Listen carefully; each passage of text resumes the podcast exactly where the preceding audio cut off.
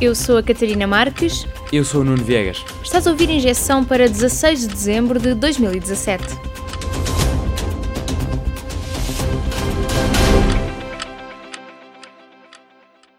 A presidente da Associação de Solidariedade Raríssimas, Paula Brito da Costa, vive de subsídios do Estado e donativos. A informação parte de uma reportagem da TVI.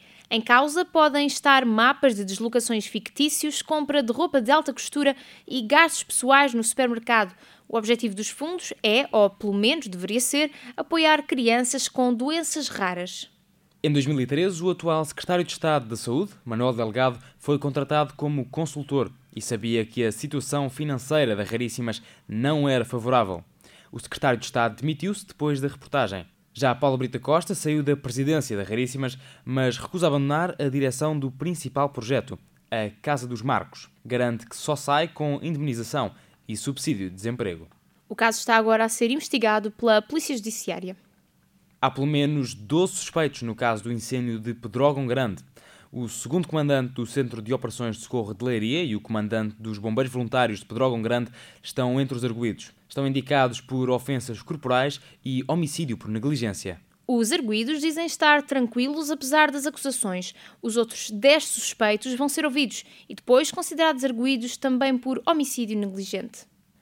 A administração da Auto Europa vai impor um novo horário a partir de janeiro sem o acordo dos trabalhadores. É preciso aumentar o horário de trabalho para garantir a produção do novo carro, T-Rock.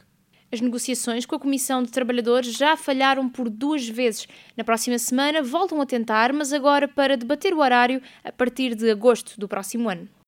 Sem hipóteses para negociar, os alunos da Faculdade de Direito de Lisboa organizaram uma autêntica manifestação. A entrada da faculdade foi trancada a cadeado por dezenas de alunos em protesto contra a falta de condições de ensino. Turmas lotadas, não cumprimento de métodos de avaliação, marcação de exames sem antecedência, entre outros motivos. Fala o presidente da Associação de Estudantes.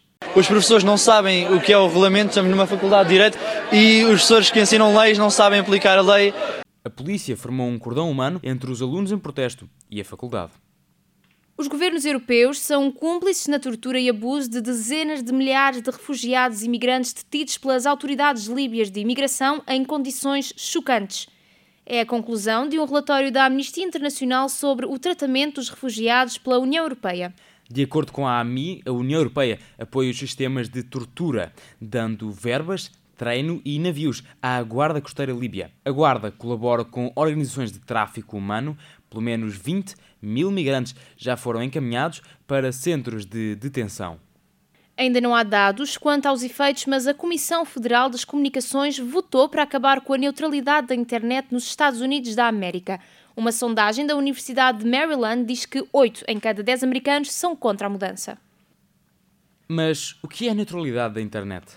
É um princípio que diz que a empresa que dá acesso à internet não pode discriminar os conteúdos a que dá acesso. Ou seja, não se pode tornar mais lenta nem mais rápida a ligação a um determinado site, nem impedir o uso de um serviço online.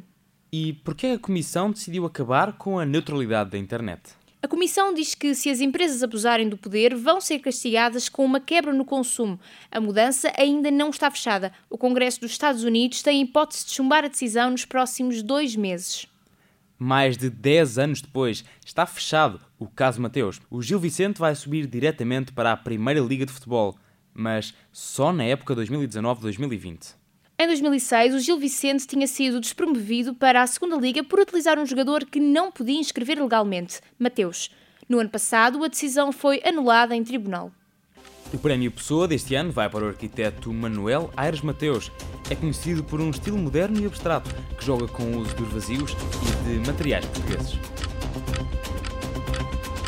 Foi a tua injeção. Tenha uma boa semana.